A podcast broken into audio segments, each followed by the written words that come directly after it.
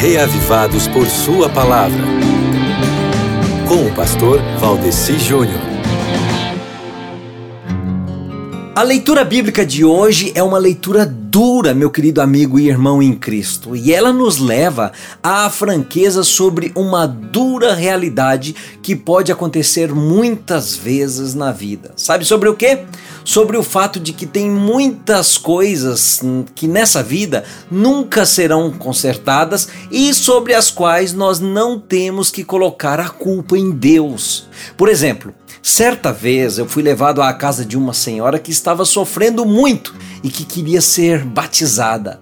Há dois anos os pulmões dela não funcionavam mais, a não ser por ajuda de um aparelho do tamanho de uma televisão que tinha que ficar conectado a ela por mangueiras entubadas nas narinas dela 24 horas por dia. Um sofrimento. Você imagina só o desafio que foi batizar aquela senhora, né? Nós fizemos aquilo com, a, com alegria, mas não foi fácil.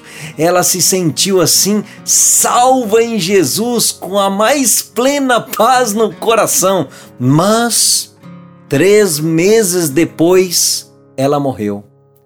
Deus aceitou a entrega dela a Jesus, mas o estrago que o cigarro tinha feito nos pulmões dela por 40 anos foi um preço que ela teve que pagar. Você entende?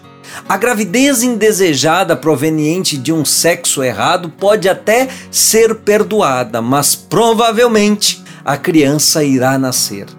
Leia a história de hoje que mostra que Deus sempre remove a culpa do pecador arrependido, mas as consequências muitas vezes ele as deixa por nossa própria causa. Leia Esdras 10. Um abraço para você e até amanhã, se Deus quiser.